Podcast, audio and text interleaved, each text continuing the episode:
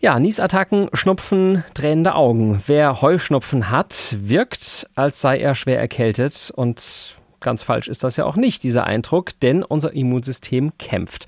Zwar nicht mit Krankheitserregern, dafür aber mit Blütenpollen von Gräsern oder Bäumen wie Hasel, Erle oder auch Birke. Und die Zahl der an Heuschnupf leidenden Menschen in Deutschland ist zwischen 2011 und 2021 deutlich gestiegen. Das sagt eine Untersuchung der KKH, der Kaufmännischen Krankenkasse in Hannover. Professor Ludger Klimek ist Präsident des Deutschen Allergologenverbandes. Schön, dass wir jetzt die bei uns in der Sendung haben. Hallo. Ja, einen wunderschönen guten Tag. Grüße Sie. Warum haben denn immer mehr Menschen mit Heuschnupfen momentan zu kämpfen? Ja, es ist tatsächlich so, dass alle Arten von Allergien zunehmen, Heuschnupfen allerdings am meisten. Und das hängt natürlich, wie wir das in vielen anderen Fragen diskutieren, mit unserer Umwelt zusammen. Wir haben das äh, Problem, dass eben unser Immunsystem sich immer mehr auf Dinge in unserer Umwelt einschießt. Pollen, die ja eigentlich ganz natürlich sind, sind da auch betroffen, weil sie halt eine so starke Reaktion des Immunsystems hervorrufen können. Also Umwelteinflüsse spielen eine große Rolle. Wie sieht es mit Ernährung aus?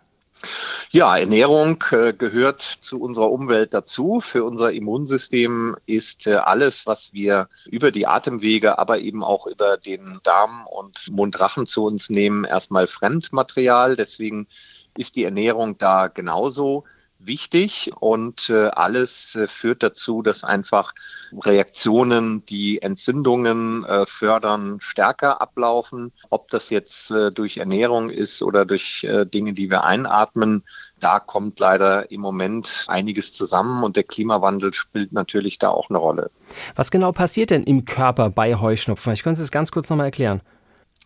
Ja, fälschlicherweise ähm, erkennt das Immunsystem Pollen bei Heuschnupfen so, wie es äh, normalerweise zum Beispiel Viren oder Bakterien erkennt. Es kommt zu einer Abwehrreaktion, es kommt zur Ausschüttung von sehr vielen verschiedenen Entzündungsstoffen. Das Histamin ist der bekannteste.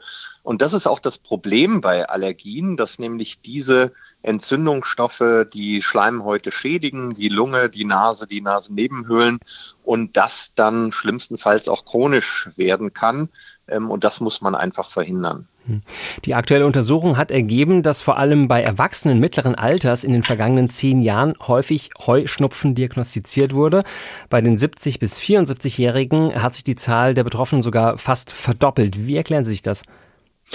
Ja, das ist auch etwas, was wir hier im Allergiezentrum in Wiesbaden tagtäglich sehen, dass nämlich natürlich auch bei Kindern ähm, Allergien weiter zunehmen, aber vor allen Dingen bei ähm, Erwachsenen und äh, hier bei älteren Patienten. Ich sage mal, ein bisschen ist das auch ein äh, gutes Zeichen, weil ein heute 70 oder 75-Jähriger hat eben in der Regel im Durchschnitt noch ein stärkeres Immunsystem, als das vor 20, 30 Jahren der Fall war.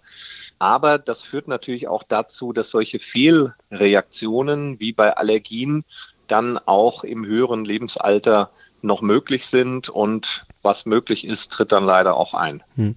Die Studie sagt ja auch, dass Frauen häufiger betroffen sind als Männer. Warum denn das? Ja, das ist noch nicht ganz geklärt wissenschaftlich. Also wir sehen das äh, immer wieder. Mädchen häufiger als Jungen, erwachsene Frauen häufiger als Männer. Das ist äh, tatsächlich so. Man hat noch keine richtige immunologische Erklärung dafür gefunden, aber offensichtlich sind Frauen da tatsächlich anfälliger. Hm. Welche Behandlungsmöglichkeiten gibt es denn bei Heuschnupfengeplagten? Was kann man tun? Bei Heuschnupfengeplagten ist die wichtigste Behandlung, es überhaupt ernst zu nehmen und äh, überhaupt eine Behandlung zu machen. Das ist nämlich etwas, was mehr als die Hälfte der Patienten falsch machen, dass sie sagen, ähm, die sechs Wochen im Jahr, die halte ich irgendwie durch.